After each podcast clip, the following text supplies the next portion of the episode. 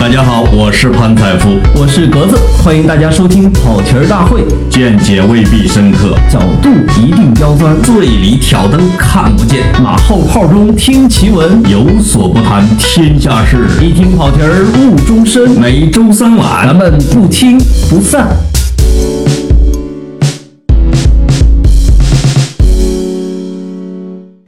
听众朋友们，大家好，我是格子。我是老潘。哎呀，我们俩又聚在一块儿的日子真多啊，最近。哦，对对对，如胶似漆，是吧？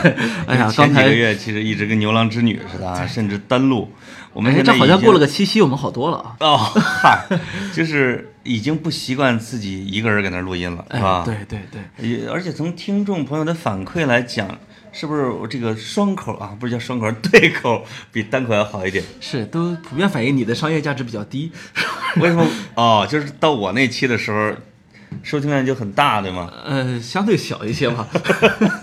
你看我们有一期这个啊十万加，你看就我单口的，那哦还不就是你把你所有的资源都冻上？哦，就是你你那个什么什么那那期十万加叫什么来着？我也要我也给为阴影中的人们发声。哎，对对对，这个可能这个阴影中的人们，人们把人们给撩着了啊。就是收听量全部来自阴影阴影中的人们，是吧？对对对对对，嗯听说上上期的《金瓶梅》反馈不错吗？呃，反馈非常差，为什么？为什么听听众朋友们普遍反映说，你们要聊《金瓶梅》，说了说了差不多得有得有二十期了吧？聊《金瓶梅》，我这、啊我这什么都脱了，你结果给我聊了 聊了两句，开始聊别的。那不怪我们啊，你感冒了可不怪我们啊。嗯，对对，嗯就是《金瓶梅》博大精深，是它这里面很多这个很很正经的东西，那大家老想歪了。这个是就是它的伟大的文学价值，其实在于它对市井的真实描述，哎，是吧？你甚至可以给它当成一个民间史记来读，那很厉害的。它是一个 很优秀、很特别的一个一个文学传统所。以我跟格子就特意决定，偏就不讲给你听，哎关键关键章节是吧？对，嗯，就是高雅的听众，我们跑题大会都是我是是那个，呃但我答应大家一定会聊几期的。观众不是听众是高雅的，主播是低俗的，是吧？对，这个这是这之间的矛盾是我们的主要矛盾，就很难解决。现在，就格子二战林太太，我们以后讲一个。这个呃大家没听懂啊，没听懂，你什么都没听见啊。我们我们今天的主题是很正的，千万不能从这个开头。叫什么？呃，第一课，哦，就是开学第一课。哎，央视呢嗯开了个不太好的头儿，但是嗯呢，我们觉得这个开学第一课这个话题很有意思。央视在策划节目这一块儿啊，就是比以前好点儿了。嗯嗯，就是他呢起码其实收视率还可以吧？这期那都那都已经下巨星那都已经下文通知了，收视率还想怎么样？是是是是，嗯，就那反正骂的人挺多，有有其实有一些骂我觉得没有道理啊，尤其是我的朋友圈骂人家的百分之九十是没看的，这个我还在很多群里边看到，但是看了之后骂的更狠。你属于看了的还是没看的？我没孩子现在，所以我就自己看。我我我不能光哄自己。呃，看完之后心情就好一点。这个呢，我没看，但是呢，有几个点儿是不需要看你就能够批评的。一个呢就是，呃，广告。嗯这广告呢也无话可讲，这是黑白分明，央视自己已经道歉了，你指的是首先广告太时长了，时间有问题，明明已经八点了，还开始放十五分钟广告。还有呢，就是它的广告内容也有问题，放的是大量的课外补习班儿。作为一个商业人士，我很严肃的跟你说，如果八点钟他们把广告掐了，你知道得赔多少钱吗？呃，我相信，呃，嗯对，作为一个国家电视台，这个钱该赔就得赔。他他他可不是一个纯粹的商业公司。我觉得央视可以，可能是内部节目之间的宏观协调和沟通出现了问题。嗯，他前面的节目往后延时，应该提前告诉他呀，而且应该有预期啊。我我我看到有一些家长批评的说这广告的内容有问题，我也是比较认可的。呃，是不是好多课外补习班的广告？对，因为这这是明确的跟教育部相关的文件精神相违背的。嗯，嗯，当然我们都知道，课外补习班现在是一个呃利润非常丰厚的一个行业，是以及呢，它已经某种程度上成为我们正规教育的一条腿，嗯非得把一条腿借给了商业，这个在全世界可能哪个国家这都是一个不正常的现象。但我觉得课外补习班是无罪的。就是那有了一驱动他们有了一个巨大的商机，他们存在，这是这是正正常的，但是嗯这个现象本身是错的。哎，小时候我听那个郑智化唱的一首歌，听说过吗？补习街，我都不知道是补习街是什么。但这次我去台北的时候，好多补习班广告，嗯。在这个拥挤的补习街什么之类的啊，啊，哎，你唱完啊？在补习街外的世界，他就是当时就是控诉小孩子课外什么负担过重。哎，哎，他这个这看来不仅是，我觉得凡是没说嘛，凡是东亚文化圈儿都有补习班。儿，我刚想说华人文化圈。儿 东亚韩国也有补习班。儿，也有也有，啊。对对对，呃，但其实呢，这个事儿呢也就过去了。过去之后呢，有一些可以反思的地方。你比如说，呃，这两天有一个很大的争议啊，就是关于这里面用了一些所谓的爱化妆，有点儿看出来有点用一个词叫“娘炮”的这样一些明星，啊呃，给孩子们上第一课是不是合适？呃，就是我先声明一下，格子是不歧视娘炮的，我特别的不歧视，对对对对，应该说我是我因为他本身就有一点，我不是一点，人人家整个就是好了啦。我你呢，潘潘？我 受不了吧？纯爷们儿啊，纯，爷们儿，对，没有，就是我们其实对这个现象是这样的啊，嗯，我觉得其实我们俩是差不多都是这样的人，就是我们是能够宽容，或者说我们能够去容纳，甚至一定程度上能够欣赏所有的文化，呃，亚文化、次文化它的存在，这个没有问题。对，但它适不适合上第一课，嗯，这是个这是个值得讨论的问题。我觉得这里边我跟你的观点还是有点不一样，嗯啊，就是如果你把这个开学第一课的这个节目看得特别的正确，啊，很价值观也很对头，那么你觉得那个可能是这样的。但是开学第一课的内容本身还是值得探讨的吧？当然值得探讨。其实我觉得情况是这样，就是这种呃亚文化或者是次文化，呃，它出现在开学哪一课，好像也是值得商，都是值得商榷的。这不是个第一课的问题，对，是我们适不适合向全国的孩子传递这样的一个价值观和这样的一个审美的时候，这是需要经过谨慎考虑的。嗯，鉴于我闺女喜欢一个看上去有点像李宇春的男小鲜肉。啊、所以我必须旗帜鲜明地反对你的观点你。我是支持这个小鲜肉化妆的，啊、我觉得这个审美没有问题啊。不，我觉得当年的屈原老师应该也是这样一个形象，化妆喜欢香车兰草，对吧？嗯 化妆我也没有问题。啊，你你录锵锵的时候化过妆吗？我化，对都化过大家涂脂抹粉的，对吧是？党委老师不化，他不让上。那嗯人家这个审美错在哪儿呢？我们是化完了没人家好看，你知道吗？这个一直这两周一直流传一个是什么？就是少年娘子国娘的一个视频，嗯，是吧？就是有一个男生化完妆以后巧笑盼兮，什么巧笑倩兮，美目盼兮。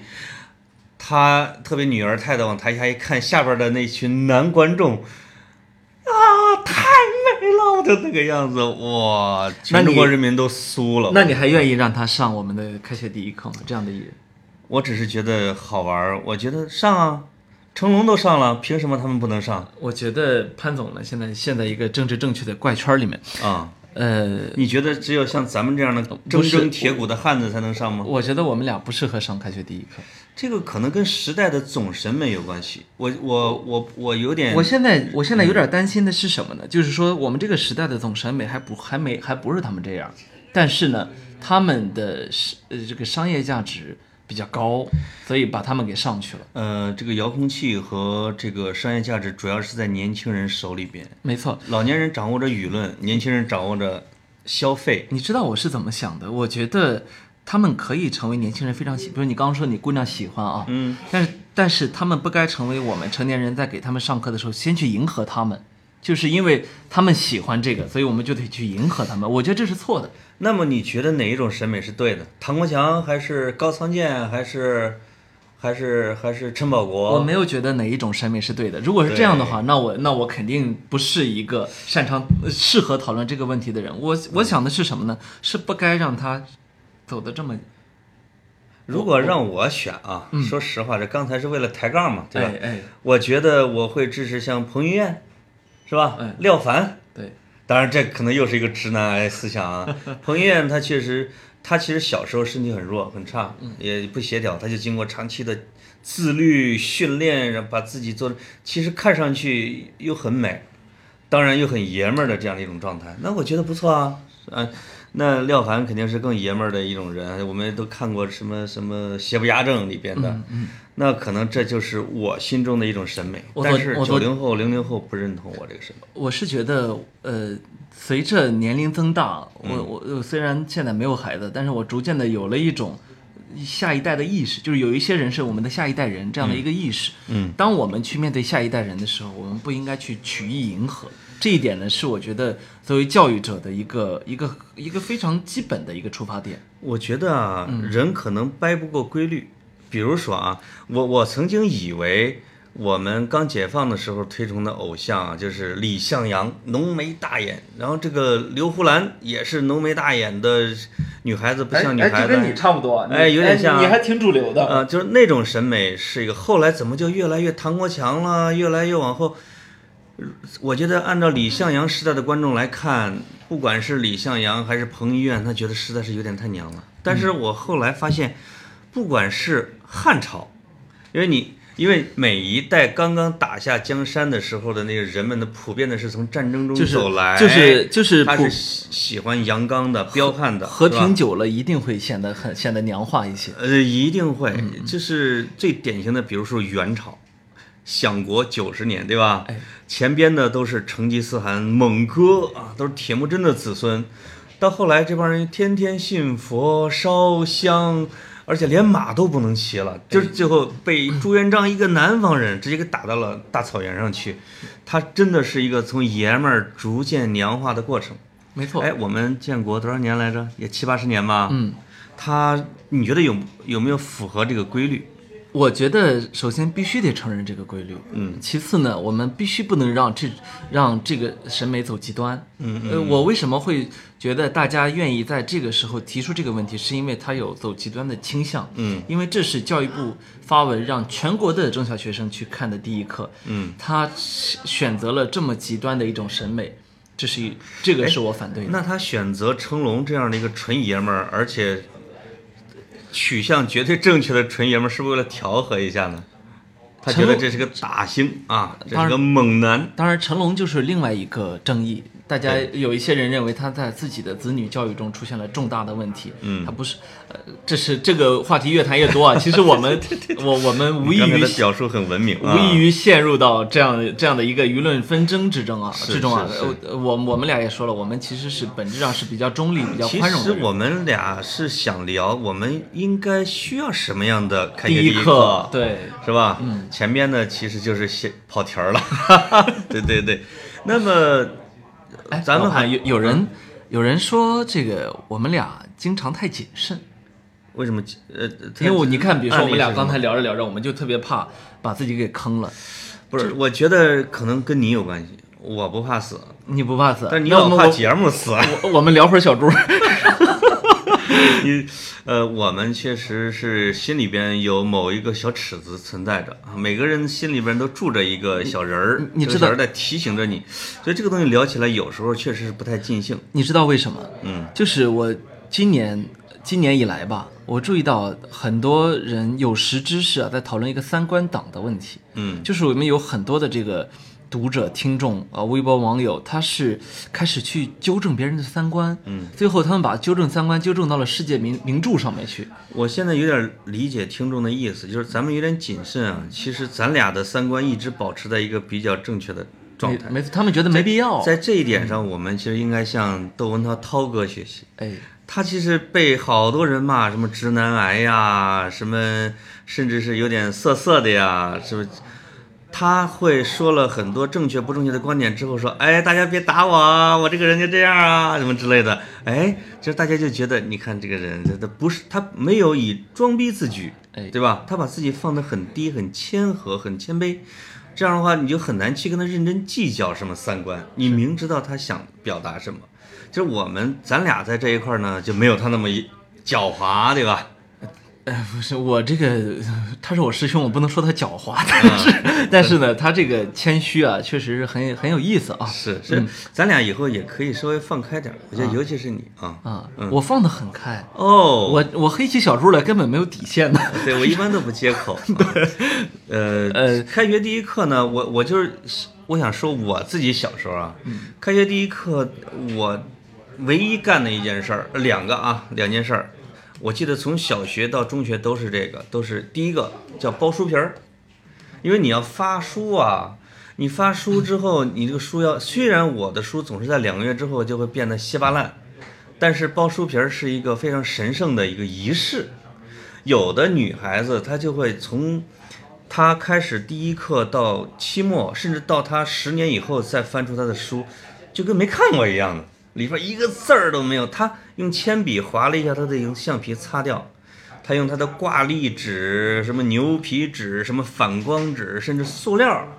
塑料纸就给它包成各种各样的好看的书皮儿，你包过吗？你说的这个是一个特殊时代的记忆，现在的孩子可不这样，啊，现在孩子因为那个时候我们属于物资比较缺。你小时候包书皮儿吗？我小时候包，也包哈。嗯、我们在农村长大，这和城市之间还有一个时间差。你觉得是因为物质匮乏的原因呢，还是就是它真的是像是一个宗教仪式呢？你姑娘是你姑娘现在会对书本这么爱护吗？呃，没有。嗯 就是就是这，她同学会对书本这么爱护吗？呃，书皮儿我忘了，我记得他小他他们同学会不会在书上用铅笔轻轻的写，然后用橡皮擦掉？有可能有的会哦，这个可能跟习惯有关系，这个是这个这个别的啊。这个基本上还是个时代印记。你现在去教室里面很难看到这样的现象。那也就是说，现在这个换座位也不怎么换了，是吗？因为开学第一课不是叫换座位就是叫分座位。对，是吧？因为你你你你要按照个儿，第一个是你要按个儿，个儿低的在前面，个儿高的在后边，所以那个个儿高的有的不管多近视也得给最后一排。还有一个按成绩，这个成绩好的在前面，成绩差的在后边。那是不是还有别的？按这个老实的在前面，不老实的在后边。教室里面有一个正常区域，还有嗯什么 VIP 区、SVIP 区。什么叫 VIP 区？VIP 区就是在后边，就是你经常在那离待着的呗离离老师越远就是越 VIP。那叫 VIP 啊？SVIP 就是最角落，挨着那个什么那个扫帚啊、笤帚啊、垃圾桶啊那个地方。，哎那你有没有遇到过在老师的讲台的左侧永远会有一个人坐在那儿？我呃，这个我遇到过，但是我跟你啊说，我从上学以来，直到到上大学，因为不用再排座位了嘛，啊我永远都在 SVIP 区。是你自己主动要求的，还是因为你个子太高了？我个子呢，应该一直在班里面，可能什么第三、第四、什么第五、第六这样的一个个子。啊，但是呢，你我我我成绩呢也不差，因为我时不经常甩开第二名一百分那，但你是是我就捣乱吗我太捣乱，哦就永老师永远不希望在他眼皮底下看见我这个人。就是，难道没有一个老师对于这个学习好的人是具有无限容忍性吗？我觉得对于一个班级来说，其实最重要的是一个平均。比如说他讲课的时候，他是照照着大家啊平均理解。我觉得这有可能是因为小学和初中，哎，当你进入到高二、高三的时候就不是了。我大学宿舍啊，我们老三，这个哥们儿在上高中的时候一直是年级第一名，老师是指望着他上清华和北大，但同时他是一个混子，他会经常的打架，就打得别人头破血流的，因为他长得还很帅，他经常还泡女学生。这情杀这属于他咣咣咣跟别人打了一架之后，第二天校长见他，哎，你小子昨天有打架了哎，他就给我，他就给我表演这个的时候，你就觉得这个校长对年级第一名的那份谄媚啊、啊，就就指望着他，因为像看着财神爷一样，指望着他上清华。我我那时候感受过什么呢？我感受过呃老师对智力的谄媚。嗯，呃，我我说谄媚这个词儿不合适，非常非常不合适。但是呢，我说什么呢？呃，比如说又开始谨慎的遵守你的价值观，啊，没有，我是要 解就是谄媚。我是要解释一下，因为人家不是真谄媚，我是借了你这个词儿啊。嗯，我是说什么呢？呃，我在初一、初二的时候，差不多是我们年级倒数，我们总共就不到三百个人，我二百多名，这差不多倒数了吧？嗯，但是呢，每个老师都意识到，就是我这个智商还是不错的，嗯所以在我全班倒数第二的时候，我们老师把我选拔去做那个数学奥林匹克竞赛。是不是数数学好呃，啊？直直接到市里面去参赛，就是知道我这要选拔，肯定没我什么事儿。嗯对但是呢，呃直，接就送过去了。但是指望着也许我这考场上灵光一闪呢，我能考出来。你这个就等于在军队里边弄了一个坦克爆破手，哎，哥们儿上去吧。就是就是平时都没有什么事儿啊，我就一直倒数，然后来一大腾克啊。我就是长期这个，你刚说这个第一课，我想起我的高一第一课，嗯，我因为我长期倒数，你知道吗？长期倒数呢，到了初三的时候啊，呃我就受了一次威胁，嗯，威胁来自家里面，就说、啊你这个不好好考，就就回头反正大家也不会给你找关系，也没怎么打。打你腿子种地去，嗯是吧？哎，这怎么又去河南种地了？你们山东不是你们山东也是泥腿子，嗯，对。然后，结果我初三的时候啊，我就发愤图强了那么两三个月。我万万没有想到，我这中考的时候是以全年级第一考出去的。哇，论如何正确和委婉的表扬自己，呃，那这个我是我两是两个月冲到年级第一，这很厉害的。这实话跟你说，为什么能够冲到这个年级第一啊？嗯，是因为农村的教育水平很低。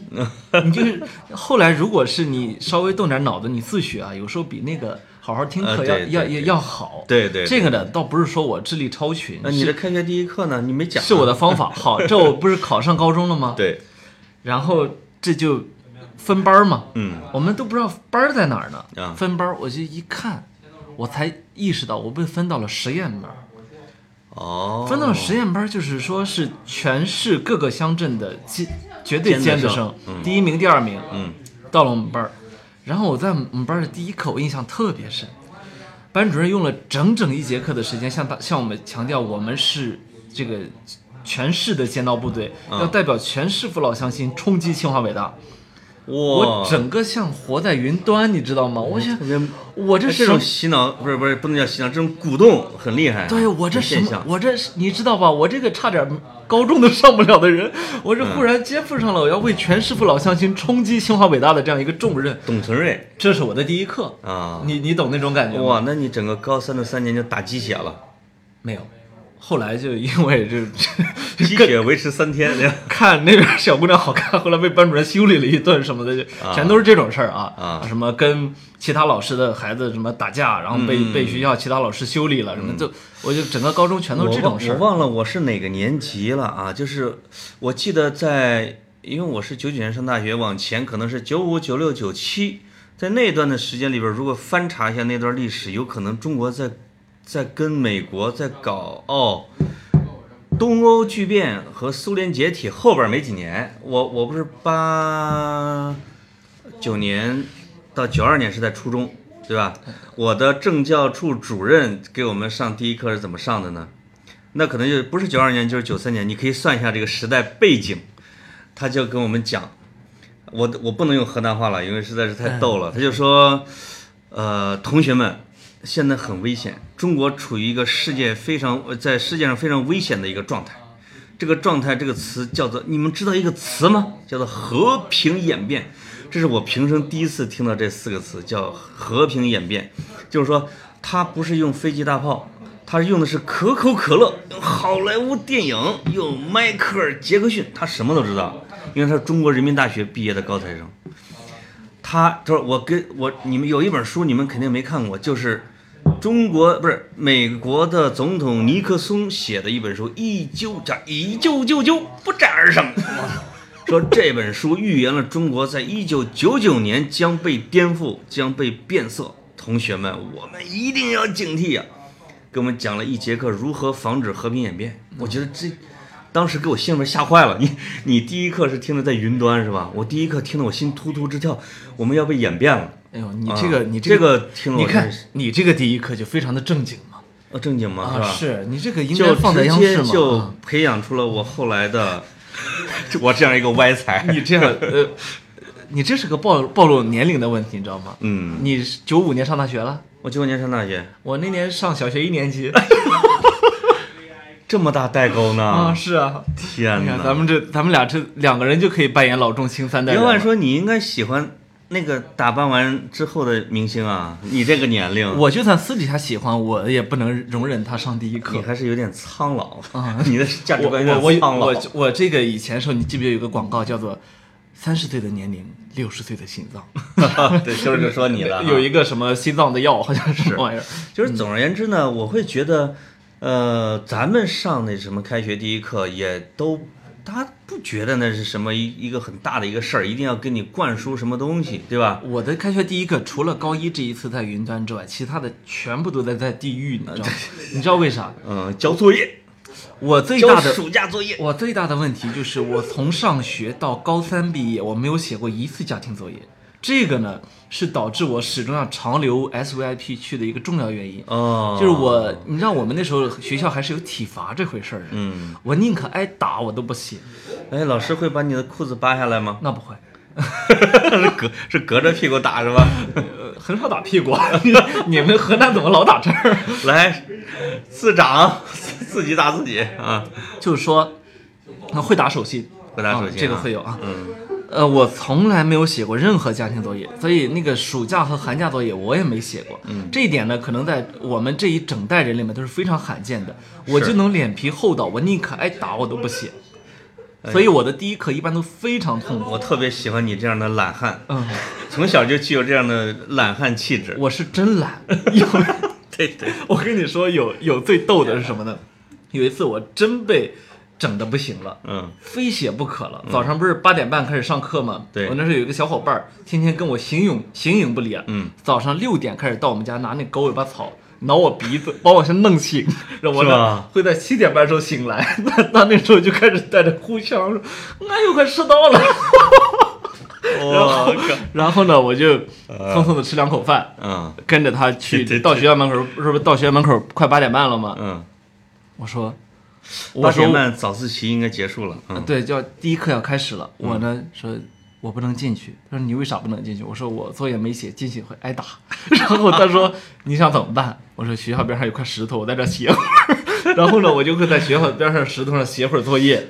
然后那开学第一课，可能你内心的恐惧感那是很强的。我说的，我这说的还是正常的时候啊。啊那个我会写到差不多九点半，他呢就会哭哭啼啼的跟他对我特别忠诚，你知道吗？啊啊啊哭哭啼啼的跟我进教室，我老师就会问作业写了吗？我说写了，给上。写两页是吧？对，我就写完了嘛。那啊八点半到九点半期间，在石头上写完了。一个暑假的暑假作业就写不是完了，不是正常上课的时候。啊，结果呢，他我就老师因为我写了作业就不惩罚我了，他因为迟到被惩罚一次。但是即便如此啊，嗯在我整个上学生涯，除了后来因为我考学跟他考的不一样，他不再跟我在一块儿了啊，嗯，就人就没离开过我，你知道吗？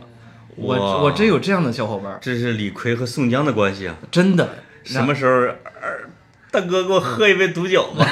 然后，所以我的开学第一课呢，那根本你不可能在石头上补完整个寒假作业，对对，所以我就全部就就死猪不怕开水烫了，嗯，爱咋咋地。反正那穿的是棉裤，你是寒假 吧？你答吧，你答吧。没写过，真没写过。写啊。那呃，开学第一课，咱们自己说，我们中国什么现在老太重视这个了哈。我看什么奥巴马、普京开学第一课也挺忙活，哎，也也给小朋友讲什么东西。全世界好像都有点把这个当做仪式感。我们是不是学的人家的哈？我觉得有一点这个感觉，因为以前啊我们好像没把第一课当多那个。是是是是，就我也看了一下，说全世界的这种什么第一课主要是在讲什么东西。我看日本的九月一号，每年的九月一号，因为它因为它某一年爆发了一个大的灾害，所以它每年的九月一号是防灾日。因为日本的灾害实在是太多了，比如说这么小一国土，拥有全世界什么六分之一的地震，那你他就是只每次到他开学，他先进行的是防灾训练。我觉得这是一个日本特色的，有这种忧患意识，是吧？有训练有有素的这种防灾技能，每个国家可能都有自己特色，有特色。不是说俄罗斯讲的就是如何打架是吗？俄罗斯讲的就是胜利日，嗯。就是说，呃，有点像开学胜利日，就是我第一节课我就给学生们讲我们的卫国战争。啊，我们的二战，我们的斯大林格勒，啊，我们的狙击手，它实际上是培养的整个俄罗斯的民族豪情。对。这个也也基本上映射了俄罗斯目前所面临的国际环境，对吧？嗯，对，他没有外在外在的这种强大的压力，他是不会给小朋友灌输这种叫什么斗争精神的。对，嗯其实我在我心里面比较有仪式感的，反而不是第一课，是最后一课。哦，我原来在武大的时候，我特别喜欢一个老师啊，叫李公真，是一个历史学家。嗯他是一个很很传奇的一个一个人啊。他爸爸是数学家，嗯。是我们武大建校之后建国之后的那个那届副校长。这个数学家呢，生了我印象中应该是七八个，十一个孩子，两任两任太太，啊。前后十一个孩子，嗯嗯。其中叫做什么？人家用四个字来形容啊，叫无一废品，多厉害呢？啊，什么哥伦比亚大学的数学院教授，什么华中师范大学的数学院院长，哇，就是，然后他的弟子都是什么，就是什么兵兵器研究所，什么中科院物理所，嗯。都是那种那种顶顶尖的，现在各个各个领域的院士。不士，仅能生，而且会养。对，嗯。然后就是因为什么，他父亲对这个教育是特别看重的，但是这个李老师为什么没有从事数学呢？嗯，是因为他被文革给耽误了，哦，他当了八年的剃头匠，嗯嗯，等到恢复高考的时候，他父亲说：“你这个恐怕数学已经过了你的呃，黄金黄金年龄就过了，你不如去修修人人人文的，因为他那个过程中，他妈妈是这个图书馆的哦。管理人，湖北省图书馆管理管理人员，所以他读了很多的人文社科类的书，嗯嗯。所以他选择了历史。那他父亲在这个去世之前呢，去世之前他老去给他父亲洗脚，嗯啊，九十多岁老头了啊，对，他父亲呢，就是那个你就看出父慈子爱这个感觉啊。然后他父亲那时候他就说，老给他推荐一篇文章，因为他父亲的一个学生呢是爱因斯坦文集的翻译者，嗯叫赵中立。嗯赵中立和许良英两个人就是中国的爱因斯坦文集的就全全部的一本的这个翻译的、最好的一本。他父亲那时候很喜欢这赵中立翻译的一篇文章，叫做《探索的动机》，是爱因斯坦在一九一八年，嗯，马克思普朗克的诞辰六十周年，也是六十岁生日上的一个一个讲演是吧？讲话。嗯这个李公真老师呢，特别特别的受这篇文章的启发和影响，所以呢，他在整个的呃公选课的这个最后一课，通常就是会背诵这篇文章。背这篇文章，最后每每我们因为毫无心理预期的被他背了这篇文章，感动的是热泪盈眶。哦，我你想，今年是二零一八年，我差不多二零零八年听的这个他的背诵，嗯嗯十年过去了，我一想到这篇文章，我还能把前第一段给给几乎背出来。哎呦，那这个是挺感人的。哎哎我我念一段行不行？你你你你念念短点儿。啊，我就是念一段儿啊。啊行啊，他就说啊，叫在科学的庙堂里有许多房舍，住在里面的人真是各式各样，而引导他们去那里的动机实在也各不相同。有许多人爱好科学，是因为科学给他们以超乎常人的智力上的快感，科学是他们自己的特殊娱乐。他们在这种娱乐中寻求生动活泼的经验和雄心壮志的满足。在这座庙堂里，另外还有许多人把他们的脑力产物奉献在祭坛上，为的是纯粹功利的目的。如果上帝有位天使跑来，把所有属于这两类的人都赶出庙堂，那么聚集在那里的人会大大减少。但是仍然会有一些人留在那里，其中有古人，也有今人。我们的普朗克先生就是其中之一，这也就是我们爱戴他的原因。我念到这儿啊，这篇文章叫做什么呢？叫做探索的动机。最终他说的是什么呢？就是探索的动机应该是纯粹的好奇。嗯嗯这其实是我们呃，我不知道你你从小的教育，我们从小包括直到我高中参加物理竞赛、数学竞赛时，我们的核心教育就是，我们是不是对这个世界有足够的一个好奇心？我们因为有好奇心，所以才去探索。所以当我想到这儿的时候，我就觉得这是我们的第一课应该教的，应该教给孩子们的是，我们应该有足够多的好奇心，我们应该去探索世界。这个是我们的第一课，而不是像现在我们全民，不管是营销号也好，段子手也好，把央视的第一课变成了一场狂欢，把它变成了一场到底娘不娘炮，到底这个成龙来合不合适，对对对对就是到底央视这个事儿合不合适。我觉得我们已经忘记了我们教育的初心是什么了。呃，你说的特别好，刚才说的这个探索的动机是吧？没错，也我要我要推荐给我的女儿。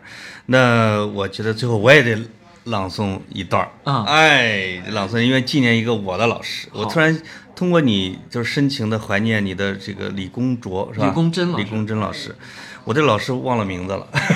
大学老师教我们这个现代诗歌、现代汉语的，呃，他是他是全部用河南话授课的，嗯，就是，呃，他每次在他的第一课的时候，每年第一课，我们后来就各界的同学会沟通嘛，这个他会背一首诗，叫《将军不能这样做》，不知道你有没有听说过这首诗、啊？没有。